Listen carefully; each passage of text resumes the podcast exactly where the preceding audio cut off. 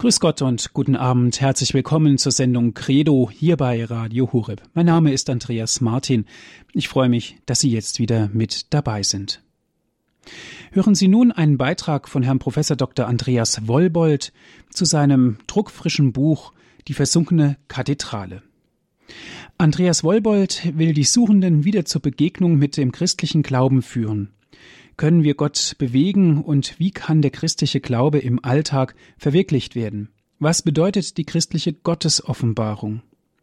Viele dieser Fragen greift Andreas Wollbold auf. Es gelingt ihm, den christlichen Glauben in seiner Fülle und Schönheit wieder lebendig werden zu lassen. Dieses Buch, Die versunkene Kathedrale, ist ein Buch zum Jahr des Glaubens. Dieses Buch will uns zum Neuentdecken des christlichen Glaubens anregen. Ich wünsche Ihnen nun viel Freude mit dem Vortrag von Professor Dr. Andreas Wollbold. Meine sehr verehrten lieben Versammelte, ich darf also heute über mein ganz druckfrisches Buch sprechen, die versunkene Kathedrale, den christlichen Glauben neu entdecken.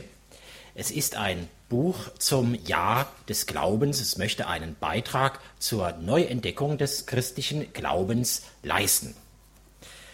Ich möchte beginnen mit einem Zitat unseres Papa Emeritus, Papst Benedikt XVI. Er sagte, in diesen Jahrzehnten ist eine geistliche Verwüstung vorangeschritten. Was ein Leben, eine Welt ohne Gott bedeutet, konnte man zur Zeit des Konzils bereits aus einigen tragischen Vorfällen der Geschichte entnehmen. Heute aber sehen wir es leider tagtäglich in unserer Umgebung. Es ist die Lehre, die sich ausgebreitet hat. Doch gerade von der Erfahrung der Wüste her von dieser Lehre her können wir erneut die Freude entdecken, die im Glauben liegt, seine lebensnotwendige Bedeutung für uns Menschen. In der Wüste entdeckt man wieder den Wert dessen, was zum Leben wesentlich ist. So gilt es in der heutigen Welt unzählige, oft implizit oder negativ ausgedrückte Zeichen des Durstes nach Gott, nach dem letzten Sinn des Lebens wieder zu entdecken. Und in der Wüste braucht man vor allem glaubende Menschen, die mit ihrem eigenen Leben den Weg zum Land der Verheißung weisen und so die Hoffnung wachhalten. Der gelebte Glaube öffnet das Herz für die Gnade Gottes, die vom Pessimismus befreit. Evangelisieren bedeutet heute mehr denn je, ein neues, von Gott verwandeltes Leben zu bezeugen und so den Weg zu weisen. Mit diesen Worten also hat Papst Benedikt XVI. in seiner Predigt zur Eröffnung des Jahres des Glaubens die Lage des Glaubens umschrieben. Auf der einen Seite eine geistliche Verwüstung, aber ebenso auf der anderen Seite eine Freude an der Neuentdeckung des Glaubens. Darauf weist auch Erzbischof Gerhard Ludwig Müller, Präfekt der Glaubenskongregation, in seinem Geleitwort hin, für das ich ihm ganz besonders dankbar bin. Wirklich, wo Glaubenswissen sein könnte, da ist oft nur Wüste zu sehen. Ein Beispiel, so diskutierten kürzlich Achtklässler unter, über den Unterschied zwischen Muslimen und Christen. Ein aufgeweckter Junge meldete sich und verkündete, ich weiß es, Muslime beten fünfmal am Tag und Christen beten nie. Aber jammern hilft nicht weiter. Es gilt positiv, den Glauben neu vorzustellen. Und zwar Menschen ebenso, jungen Menschen ebenso wie Erwachsenen. Sein Glanz, seine Schönheit, sein Ernst und seine Kraft, sie wollen bezeugt werden. Menschen brauchen keine Vorwürfe, sondern eine Hilfe, die ihnen auf die Frage antwortet, glauben, wie geht das?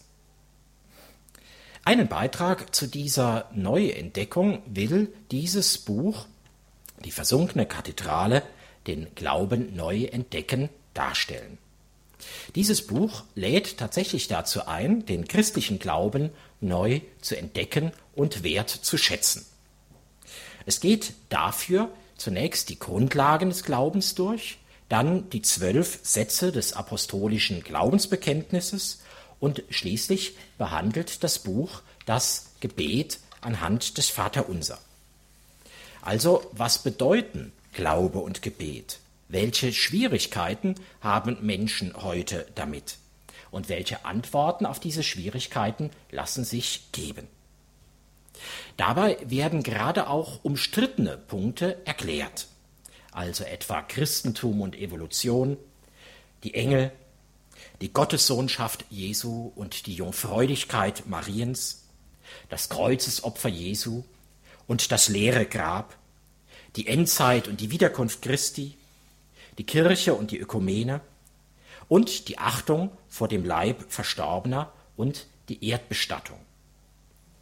Außerdem werden am Anfang des Buches einige Grundfragen des Glaubens geklärt.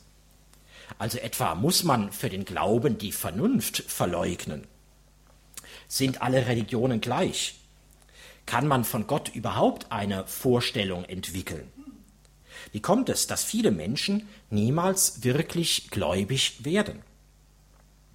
Anschaulich, mit Beispielen und, so hoffe ich, stets auch mit einer Prise Humor, soll die Lehre der Kirche entwickelt werden. Denn diese Lehre ist ja nicht trocken und lebensfern, sondern sie ist saft und kraftvoll. Eine Fortsetzung von Die versunkene Kathedrale soll dann im Herbst ebenfalls bei Media Maria erscheinen unter dem Titel Licht für meine Pfade, das christliche Leben neu wagen. In diesem Fortsetzungsbuch geht es dann um die praktische Seite des Christentums, nämlich um die Moral und um ein Leben nach den Sakramenten. Darin werden wiederum viele aktuelle Themen angesprochen und dabei unmissverständlich Positionen bezogen. Vom Sonntagsschutz und die Sexualmoral bis hin zur Firmvorbereitung, zum Zölibat und zum Frauenpriestertum. Nun aber wieder zu dem ganz frisch erschienenen Band Die versunkene Kathedrale. Was bedeutet der Titel? Der Titel Die versunkene Kathedrale geht auf eine Legende aus der Bretagne zurück. Danach ist der Dom der Stadt Uz eines Tages vom Meer verschlungen worden. War also einfach weg. Und da frage ich, hat nicht das gleiche Schicksal die Kathedrale des christlichen Glaubens ereilt?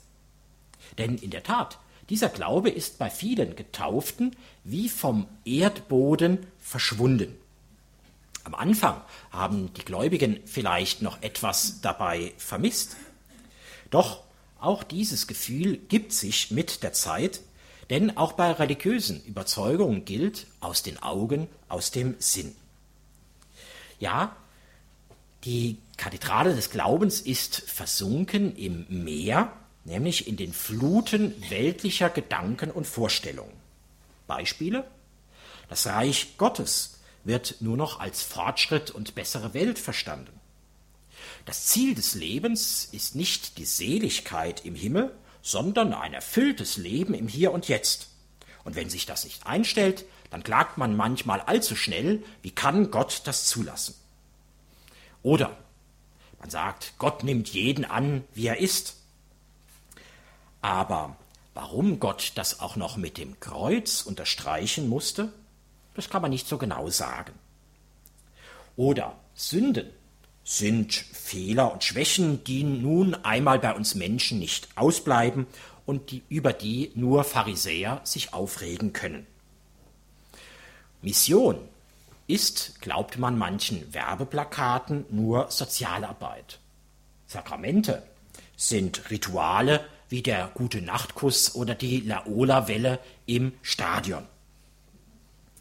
In der Schule, da wird heimlich unter der Bank Schiffchen versenken gespielt. Aber bei den erwachsenen Christen ist das Kathedralenversenken inzwischen schon beinahe ein Mast geworden. Doch so muss es nicht bleiben. In der Bretagne, erzählt man weiter, eines Tages steigt diese Kathedrale wieder aus dem Meeresgrund empor. Wie durch ein Wunder ist sie dabei nicht durch Schlamm, Tang, Algen und Muscheln entstellt, sondern sie ist schön wie am Tag ihrer Weihe. Geläut, Gebet und Gesang klingen auf und das Haus Gottes erstrahlt in unvergleichlichem Glanz. Claude Debussy hat diesem Bild ein eindrucksvolles Klavierstück gewidmet, französisch La Cathédrale Engloutie, also auf Deutsch genau die versunkene Kathedrale.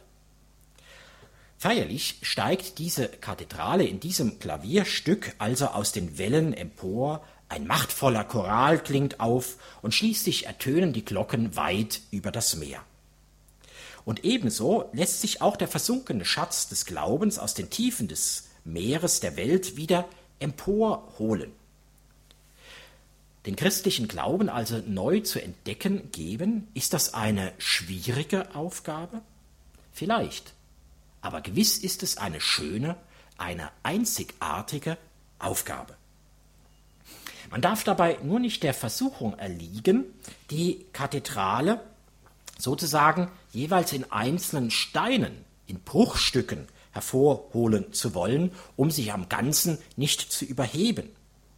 Nein, im Gegenteil, es ist eines der Geheimnisse des Christentums, das Ganze ist leichter als die Summe der Teile. Also, ein einzelnes Dogma erscheint nämlich vielleicht zunächst hart für den Verstand. Oder ein Gebot nur isoliert für sich genommen mag auf den ersten Blick streng wirken. Aber eben als Teil der gesamten christlichen Lehre und eines entsprechenden Lebens wird alles klar und leicht. Den christlichen Glauben neu zu entdecken, heißt somit nicht Bruchstücke zu bieten, Einzelstücke, die jeder nach Belieben auch für ganz andere Bauwerke gebrauchen könnte, sondern eben das Ganze in den Blick zu nehmen. Nur so strahlt die Schönheit des Christentums auf. Und nur so begreift man auch den inneren Zusammenhang des Ganzen, seine Notwendigkeit. Denn in der Tat, nichts schadet ja dem Glauben so sehr wie Beliebigkeit. Man muss den Menschen dort abholen, wo er steht. So sagt man vielleicht in guter Absicht. Aber wenn die Menschen im Regen stehen, holt man sie doch auch erstmal ins Trockene hinein. Warum sollte man ihnen also dann den Glauben nur wie einen begossenen Pudel anbieten? Das sind die Wunder Jesu nichts als die Wunder menschlicher Nähe, die Menschen Kraft und Trost schenkt. Da ist Jesus nur der Gründer eines gemeinnützigen Vereins, der zwar noch ein paar Querköpfe in Rom sitzen hat, aber insgesamt doch vielleicht immer noch ganz brauchbar ist. Oder da ist die Eucharistie, nur eine Zusammenkunft Gleichgesinnter, die einander so gern haben wie die Kinder, die da vorne einander um den Altar die Hände reichen. Ist das eine Karikatur? Gewiss, aber wie jede Karikatur macht sie etwas in der Überspitzung sichtbar, was man sonst allzu gerne übersieht. Wie anders nämlich als solche Bruchstücke ist der Glaube in seiner Gesamtheit. Nicht jeder wird ihn gleich annehmen können in tiefer Überzeugung. Aber eben jeder soll wissen, das ist Glaube nach Gottes Maß und nicht nach menschlichen Maßstäben.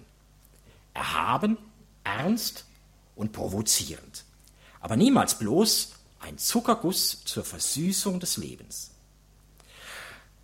Also Glaube und Leben des Christen im Zusammenhang darzustellen, darum geht es in diesem Buch Die versunkene Kathedrale. Vielleicht gelingt uns dabei auch das, was Debussy für die Takte vorgibt, in denen dann die Kathedrale aus dem Wasser erscheint. Da gibt er nämlich als Spielanleitung vor, sans dureté, also ohne Härte ist das zu spielen. Sans dureté möchte auch dieses Buch ohne Härte den Menschen einfach den Glauben als schön vor Augen stellen. Die Kathedrale des Glaubens. Seit dem heiligen Augustinus erkennt man vier Hauptstücke daran. Der heilige Robert Bellarmin hat das schön zusammengefasst, wenn er sagt, denn wie man beim Hausbau zuerst das Fundament legen muss, dann die Wände hochziehen und es am Ende mit einem Dach bedecken muss, und wie man dazu einige Werkzeuge benötigt, so braucht man, um in der Seele das Gebäude des Heils zu errichten, das Fundament des Glaubens, die Mauern der Hoffnung, das Dach der Liebe sowie die Sakramente dazu, die Werkzeuge dazu, nämlich die heiligen Sakramente. Also diese vier sogenannten Hauptstücke von Glaube, Hoffnung, Liebe und Sakramenten entsprechen dem apostolischen Glaubensbekenntnis, dem Vaterunser, den zehn Geboten und eben den sieben Sakramenten. Freilich diesen vier Hauptstücken muss heute noch ein fünftes vorausgesetzt werden, nämlich die Sicherung der Grundlagen des Glaubens. Im Bild vom Hausbau gesprochen wäre das zunächst der Grundstückserwerb. Denn was hilft das schönste Haus, wenn plötzlich jemand daherkommt und sagt, dieser Grund und Boden gehört Ihnen ja gar nicht. Darum haben wir das Abrisskommando schon bestellt. Also 4 plus 1 ist 5. Insgesamt haben wir also fünf Teile, um den christlichen Glauben neu zu entdecken, die unseren Gedankengang gliedern. Die ersten drei Teile finden sich also in diesem Buch der versunkenen Kathedrale und die weiteren zwei, das vierte und das fünfte, sie sind dann dem Fortsetzungsband über die christliche Moral Licht für meine Pfade vorbehalten. In allen fünf Hauptteilen wollen wir den katholischen Glauben und ein entsprechendes Leben erklären, aber dabei auch auf Fragen und Einwände eingehen, die heutige Menschen vorbringen können.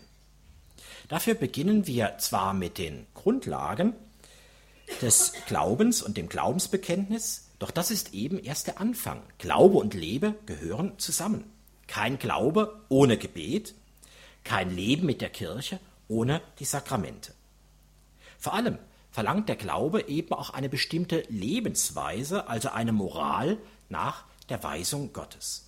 Gerade auf diesem Feld, das wissen wir, ist ja die Lehre der Kirche ganz besonders angefochten und darum kommt sie dann in diesem eigenen zweiten Band ganz besonders ausführlich zur Sprache. Woher stammt dieses Buch?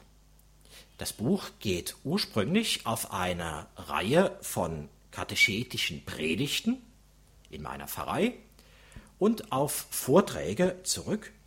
Ich habe allerdings alles sehr gründlich überarbeitet und in eine Schriftform gebracht. Aber ursprünglich lebt dieses Buch eben von der Begegnung Aug in Aug, etwa wie bei einer Predigt in der Kirche. Das ist wichtig, denn auch dieses Buch lebt von der Begegnung mit Hörerinnen und Hörern und darum verlangt diese Begegnung auch Nachdenklichkeit, Zuspitzung, manchmal auch die Pointe und selbst bei einem ernsten Thema eben gelegentlich auch einmal eine Prise Humor. Aus diesem Grund ist hier nicht ein streng wissenschaftlicher Führer durch die Kathedrale des Glaubens zu erwarten, der also sozusagen keines der 778 Kapitelle auslässt und die Menschen nur dadurch ermüdet. Nein, es soll eher ein Reiseführer sein, der die Kathedrale als seinen Lieblingsplatz erklärt und die Besucher dann hoffentlich nicht totredet, sondern die eigene Liebe zu diesem einzigartigen Platz auf sie überträgt. So trägt eben dieses Glaubensbuch eine, meine persönliche Handschrift. Gleichzeitig vertieft es aber vor allem diejenigen Aspekte, die für uns heutige von besonderer Bedeutung sind. Über den Glauben kann man ja nicht nur informieren, sondern man muss auch zu ihm motivieren. Zu diesem Zweck werden schließlich auch Hindernisse beiseite geräumt, also Vorurteile, Schwierigkeiten und Missverständnisse. Und bei diesem Hindernisse beiseite räumen, da kann es auch schon mal knacken, denn manches Vorurteil ist ja doch eine ganz schön harte Nuss. Doch die Lust am Knacken, soll nicht die Freude am Schmecken des Glaubens verderben. Denn Glaube, davon bin ich überzeugt, Glaube hat Geschmack und ist auf Dauer unwiderstehlich. Nur, dass es besser ist als bei der köstlichsten Schokolade, denn wenn der von der Schokolade jemand nicht mehr lassen kann, dann wird er dick und bekommt Karies. Wer aber süchtig ist nach Glauben, der wird nur sehnsüchtig nach Gott, und das ist allemal das Beste, was einem Menschen passieren kann.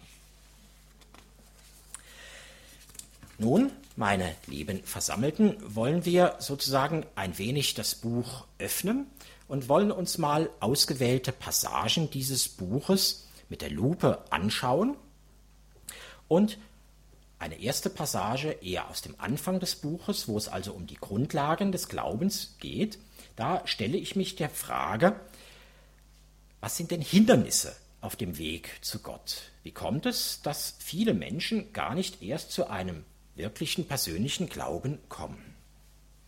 Denn man stellt sich ja vor, es könnte doch so gehen, Schritt für Schritt entdeckt ein Mensch Gott in seinem Leben, so wie morgens die Morgendämmerung allmählich wie von selbst in die volle Helle des Tages übergeht. Ja, tatsächlich, so könnte es gehen, aber so geht es oft nicht. Viele Menschen erreichen diesen Punkt der Taghelle gar nicht. Sie bleiben allenfalls bei einem Einbildungsglauben stehen. Und da fragen wir nun, wie kommt das denn, dass so viele den Weg zum wahren Gott vorzeitig aufgeben oder eben von ihm abirren? Drei Hindernisse möchte ich dafür nennen, die bei den meisten im Wege stehen, nämlich die fehlende Beharrlichkeit, die Ablenkung und die Sünde. Also erstens Beharrlichkeit. Natürlich braucht die Erkenntnis Gottes bei jedem Einzelnen unterschiedlich lange und nicht jeder bringt die Beharrlichkeit und Geduld für diesen Weg auf.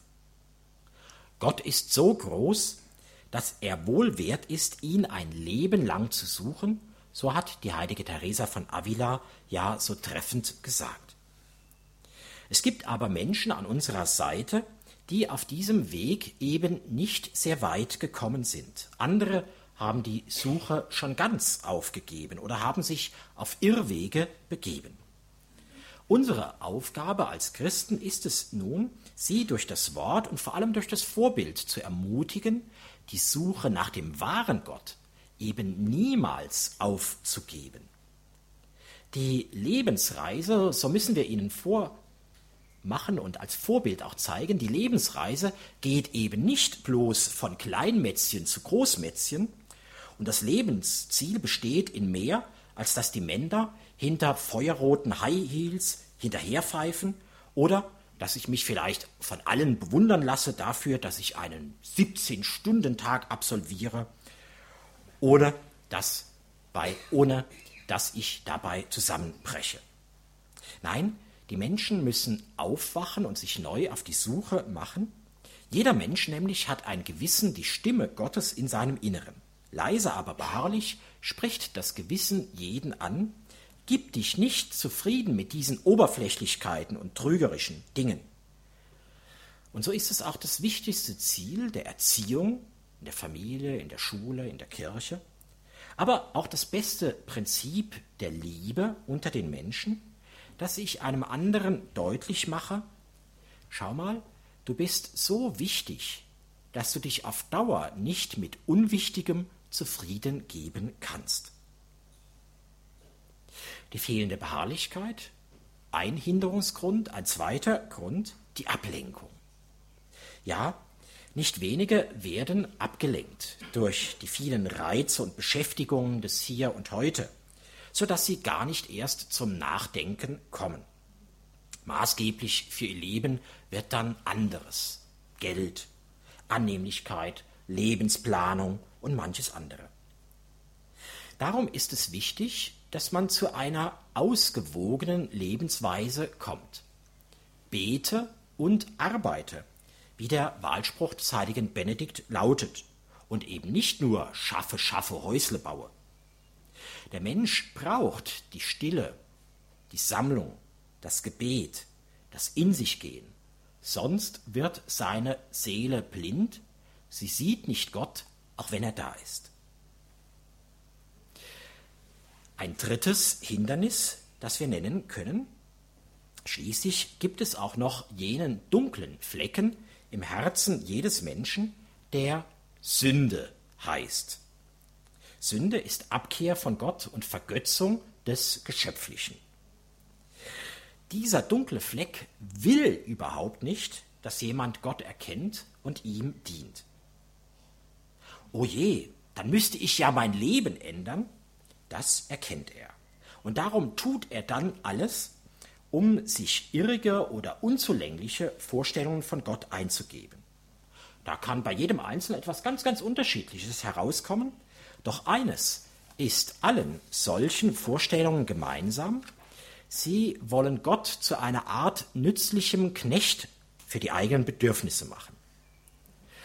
Also solche irrigen Vorstellungen, Gott bloß als Knecht meiner Bedürfnisse, da denkt man sich etwa, es gibt Gott zwar, aber er ist bloß dazu da, um mich zu bestätigen. Gott gibt mir Kraft fürs Leben, aber das Lenkrad, das will ich schon noch selber in der Hand behalten. Denn ich will doch machen, was ich will. Nur wenn einmal etwas schief geht, wenn ich von der Fahrbahn abkomme, dann kann Gott mir schon noch aus der Patsche helfen. Oder andere irrige Vorstellungen. Viele Religionen verehren eine Vielzahl von Göttern. Dieser Polytheismus ist ein Spiegelbild der Welt mit ihren Formen und Kräften und er drückt die Gefühle im Menschen aus, die oft widerstreitend sind. Darum gibt es eben auch so viele Götter, wie es Kräfte in der Welt und in der Seele eines Menschen gibt. Da gibt es dann den Gott des Krieges und eine Göttin der Liebe, eine Göttin der Fruchtbarkeit und einen Gott des Reichtums. Was jemand auch tut, immer folgt er einem anderen dieser Götter. Oder wieder eine andere irrige Vorstellung. Da sagen welche, es gibt Gott, aber Gott ist unser Gott. Also der Gott unserer Nation. Der Gott, der unserer Kaste, unserem Geschlecht, unserer Familie Macht, Privilegien und Reichtum verleiht. Oder ganz kurz und schmerzlos und ganz modern, wie man heute auf einen Hausdiener ganz gut verzichten kann, braucht man Gott am Ende auch gar nicht mehr. Seine Dienste sind nicht mehr gefragt. Die irdische Konkurrenz erledigt das doch ganz gewiss einfacher und geräuschloser. Also die Sünde. Wo die Sünde einen Menschen auf Abwege bringt, verformt sich über kurz oder lang auch seine Religion und sie verkümmert. Umso wichtiger ist es aber, ihn freundlich, aber bestimmt darauf hinzuweisen, sein Leben zu ordnen. Denn dies ist die erste Voraussetzung dafür, Gott zu finden und eben nicht bei einem Götzen zu enden. Nun, werte Versammelte, blättern wir ein wenig weiter. Nach den Grundlagen des Glaubens kommen wir zum Glaubensbekenntnis, das apostolische Glaubensbekenntnis und am Anfang des Glaubensbekenntnisses steht das Bekenntnis zum Schöpfer. Ich glaube an Gott, den Vater, den Allmächtigen, den Schöpfer des Himmels und der Erde. Und hier wollen wir das Buch ein wenig genauer studieren. Wir beginnen mit einem schrecklichen Zitat. Da heißt es, Fluch dem, der meinen Leib geschaffen hat. Fluch dem, der meine Seele eingeschlossen hat. Und Fluch den Rebellen, die mich zum Sklaven gemacht haben. So lässt der syrische Autor Theodor Barkoni den Adam im Paradies sprechen. Er flucht Gott dem Schöpfer. Ist das die Sprache des Christentums? Nein, ganz im Gegenteil. Es ist die Ansicht einer halbheidnischen Sekte der Antike, nämlich der Manichäer. Wir machen einen Sprung in unsere heutige Zeit und fragen, ist nicht vielleicht auch unsere heutige Kultur von einem solchen manichäischen, schöpfungsverachtenden Virus angesteckt?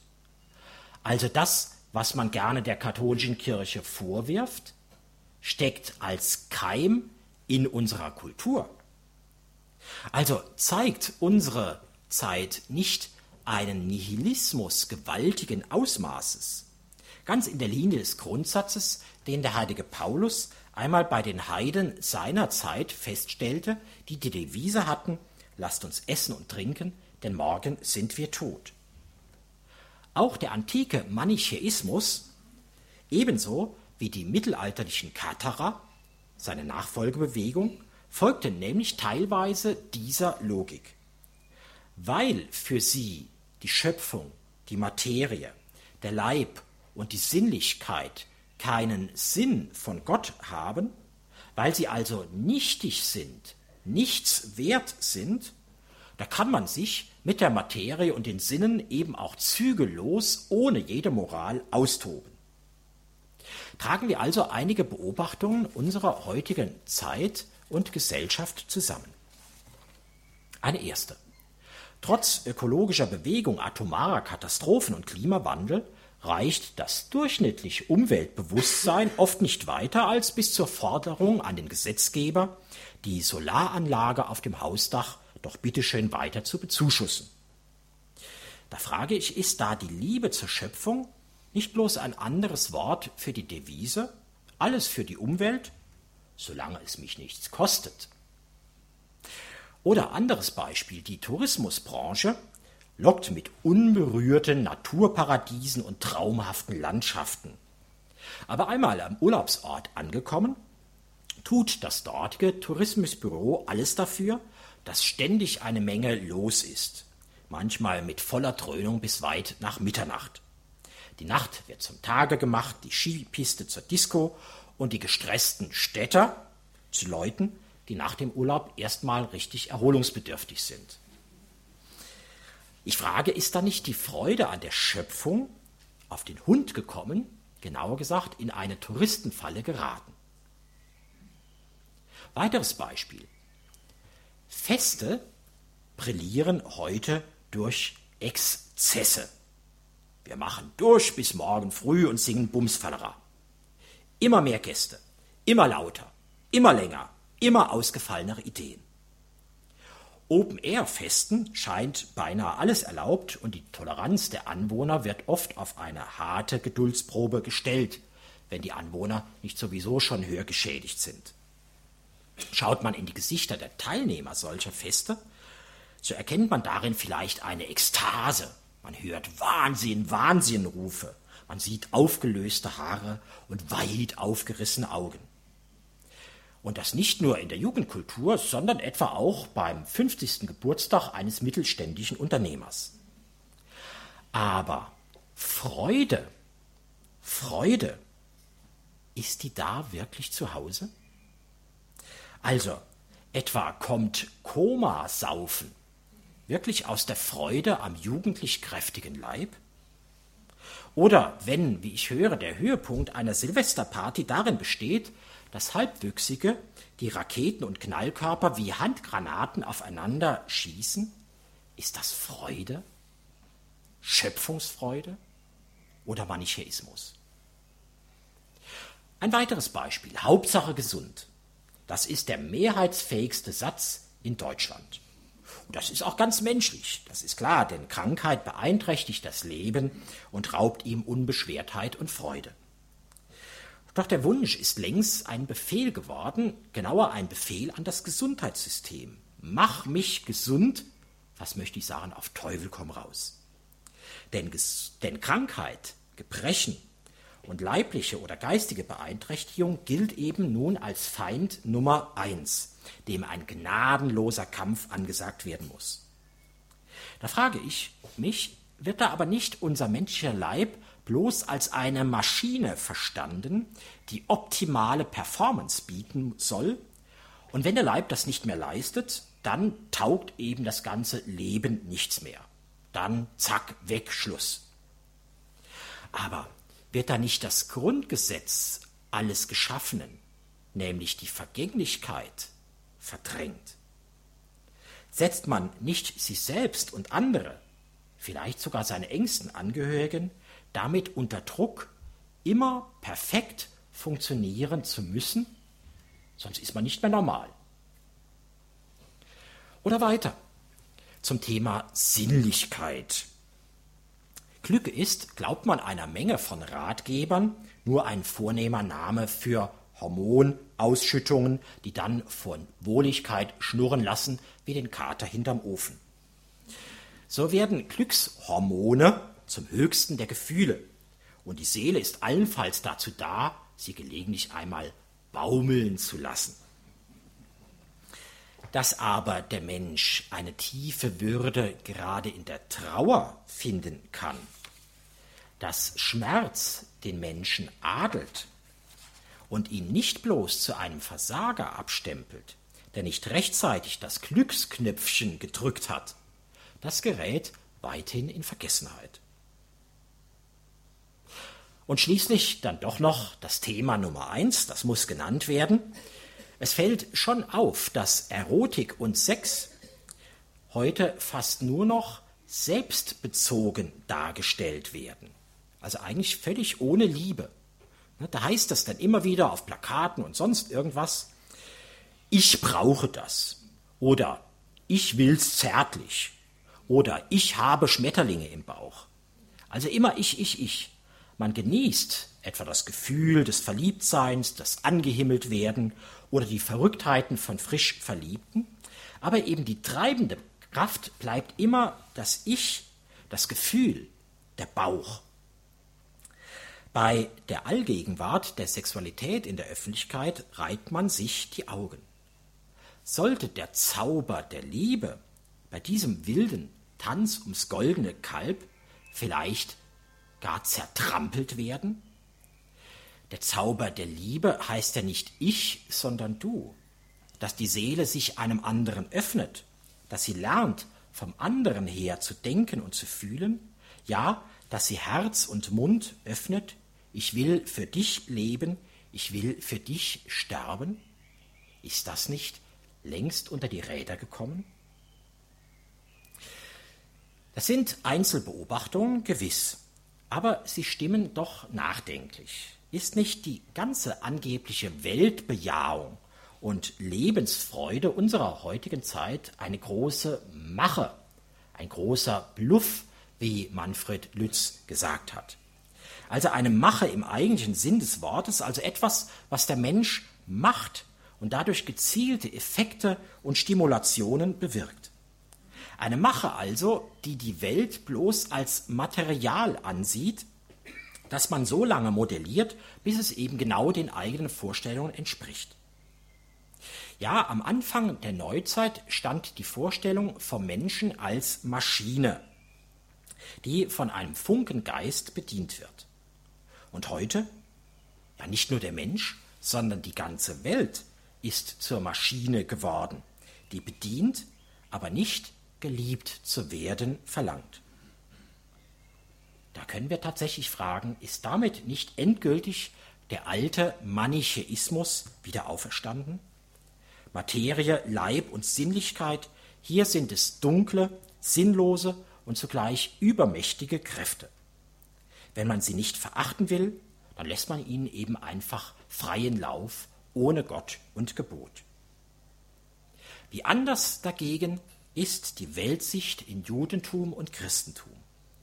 Alles wurde von Gott geschaffen und alles wurde gut geschaffen. Denn Gott hat seine Güte wie einen Mantel über die Schöpfung geworfen. So wie es ist, ist es gut. Das ist also das exakte Gegenteil des furchtbaren Spruches Adams nach dem Wort des Manichäers Theodor Bar Koni. Jüdisch-christlich blickt Adam voll Dank zu seinem Schöpfer empor und er lobt ihn etwa mit den Worten Preis dem, der meinen Leib geschaffen hat, Preis dem, der meine Seele geschaffen hat, und Preis dem einzigen Gott, der mir alles zu Füßen gelegt hat, damit ich ihm damit diene. Das ist die Schöpfungsfrömmigkeit der Gläubigen. Sie freut sich an allem, was ist, und ebenso respektiert sie die Ordnung, die Gott in diese Schöpfung hineingelegt hat. Nun wollen wir zum Abschluss noch ein Kapitel aufschlagen, das von diesen Tagen hier besonders nahe liegt, liegt, denn wir stehen ja in den Tagen der Vorbereitung auf Pfingsten, die Herabkunft des Heiligen Geistes, und so schauen wir nach dem Heiliggeist-Kapitel im Rahmen des Glaubensbekenntnisses Ich glaube an den Heiligen Geist. Für die Vorbereitung auf die heilige Firmung in einer großen Pfarrei hatten sich viele Helfer gemeldet. Als die Firmengruppen schon einige Wochen zusammen waren, stand das Thema der Heilige Geist an. Bei der Versammlung der Firmkatecheten und Helfer gab es freilich betretende Gesichter, und auf Nachfrage hieß es, da haben wir ehrlich gesagt keine Ahnung. Und so zeigten sie auf einen Theologiestudenten, der gerade sein Gemeindepraktikum absolvierte, und sagten, Sie studieren doch Theologie, dieses Thema müssen Sie übernehmen. Es ist für uns zu schwer, das können wir nicht. Damit sprachen diese Firmhelfer aus, was vielleicht manche Gläubigen denken. Vom Heiligen Geist weiß ich weder genau, wer oder was er ist, noch was er bewirkt. Aber ist das so? Hinterlassen die Feuerzungen des Heiligen Geistes nur Rauchschwaden im Kopf? Oder erleuchtet er nicht vielmehr den Verstand, dass der Glaube klar und einfach wird? Und stärkt der Heilige Geist nicht das Herz, dass wir selbst schwere Prüfungen überstehen können? In der Frömmigkeit war und ist der Heilige Geist deshalb oft und innig angerufen worden. Nicht zuletzt Spitäler und Hospize haben sich unter den Schutz dieses göttlichen Trösters gestellt. Und nicht wenige Christen rufen den Heiligen Geist täglich an. Etwa jene ältere Frau, die mir erklärte, man kann nicht genug den Beistand des Heiligen Geistes erbitten. Oder jener stämmige Wirt, bei dem ich einmal einkehrte, er sah, dass ich Priester bin und er erzählte mir sofort, ich bete jeden Tag. Das brauche ich einfach. Und zwar bete ich jeden Tag zum Heiligen Geist. Ich muss einen klaren Kopf behalten und dazu brauche ich eben die Erleuchtung des Heiligen Geistes. Also, wer ist der Heilige Geist? Der Heilige Geist ist die dritte göttliche Person. So beten wir ja im Namen des Vaters und des Sohnes und des Heiligen Geistes. So wird ein gläubiger Mensch entsprechend dem Auftrag Christi auch mit den Worten getauft, ich taufe dich auf den Namen des Vaters und des Sohnes und des Heiligen Geistes. Und heißt es da jedes Mal. Und. Das heißt, die drei göttlichen Personen gehören untrennbar zusammen. Und sie sind gleich an Würde und Herrlichkeit. Wo Gott Vater ist, da ist auch Gott Sohn und da ist auch Gott Heiliger Geist. Man kann sich das mit einem Vergleich vorstellen. Eine Quelle bringt einen Fluss hervor und der Fluss ergießt sich in einen See. Also Quelle, Fluss und See sind zwar voneinander verschieden, aber es ist doch dasselbe Wasser in ihnen. Und so sind Vater, Sohn und Heiliger Geist drei göttliche Personen, aber sie sind eben doch nur ein einziger Gott. Und zugleich erkennen wir daran, der Heilige Geist ist wirklich Person, nicht weniger als auch der Vater und der Sohn. Der Heilige Geist ist also nicht nur eine Kraft, eine Energie oder ein Strom der Liebe. Eine Person kann ich sagen und man kann sie mit du ansprechen. Also man kann hier zum Heiligen Geist beten. Komm, Heiliger Geist, erfülle die Herzen deiner Gläubigen und entzünde in ihnen das Feuer deiner Liebe. Dass er Gott ist, das verdient also alle Anbetung und Ehre. Und dass er zu uns kommt, dass er uns seine Gaben schenkt, das will er betet, das will erfleht werden von ihm als einer Person, zu der ich du sprechen kann. Was ist der Heilige Geist? Aber unsere zweite Frage ist, was bewirkt der Heilige Geist? Nun, der Heilige Geist bewirkt das, was er ist. Er ist heilig und er macht heilig. Im dreifaltigen Gott ist er das Band der Liebe, das den Vater und den Sohn miteinander verbindet. Und so ist auch sein Wirken in der Schöpfung und unter den Menschen vor allem ein Verbinden mit Gott. Und zwar, er verbindet von innen her, indem er den Verstand für die göttliche Wahrheit öffnet und das Herz zu ihm hin neigt. Denn er ist, wie Jesus sagt, der Geist der Wahrheit, der Zeugnis für mich ablegt. So notwendig also die äußeren Zeugnisse für Christus sind, die Aussagen der Heiligen Schrift, die Gründe der Vernunft, das Vorbild anderer und eigene Erfahrungen, erst durch das Wehen des Heiligen Geistes empfängt jemand die innere Gewissheit, die jeden Zweifel hinter sich lässt. Denn der Heilige Geist wird uns, wie Jesus sagt, in die ganze Wahrheit einführen. Dann kann ein Christ in aller Demut sagen, ich weiß einfach, dass der Glaube wahr ist. Vor allem die Kreuzesnachfolge, also das Wissen und die Bereitschaft, um Christi willen alles andere unter Umständen preiszugeben, ja sich zu freuen, wenn wir gewürdigt werden, für seinen Namen Schmach zu erleiden. Die Kreuzesnachfolge also leuchtet einem Menschen erst mit Hilfe des Heiligen Geistes ein. So stammt also alle Gnade, die Gott schenkt, vom Heiligen Geist. Wenn ein Mensch glaubt, hofft und liebt, dann tut er es im Heiligen Geist. Wenn Gott ein Gebet erhört, dann tut er es im Heiligen Geist. Wenn er uns Trost und Beistand in schweren Stunden gewährt, dann tut er es im Heiligen Geist. Und wenn er uns durch das Gewissen anruft, du hast gesündigt, du musst es bereuen und umkehren, dann ruft er uns im Heiligen Geist. Und schließlich, wenn er Einzelnen besondere Begabungen und Gnaden mitteilt, die nicht bloß diese Menschen selbst, sondern auch anderen nützen können, dann stammen auch sie vom Heiligen Geist. Also etwa jemanden geduldig pflegen zu können, ein wirklicher Beter zu sein oder eine gute Hand bei der Leitungsaufgabe zu haben.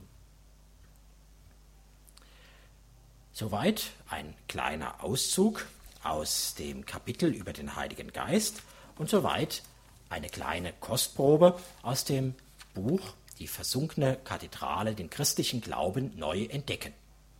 Ich hoffe, dass es damit gelungen ist, zumindest sozusagen die Spitze der Kirchtürme dieser Kathedrale des Glaubens sichtbar zu machen und Lust auf mehr zu machen. Das wäre meine eigene größte Freude. Und in diesem Sinn danke ich Ihnen für Ihre Aufmerksamkeit.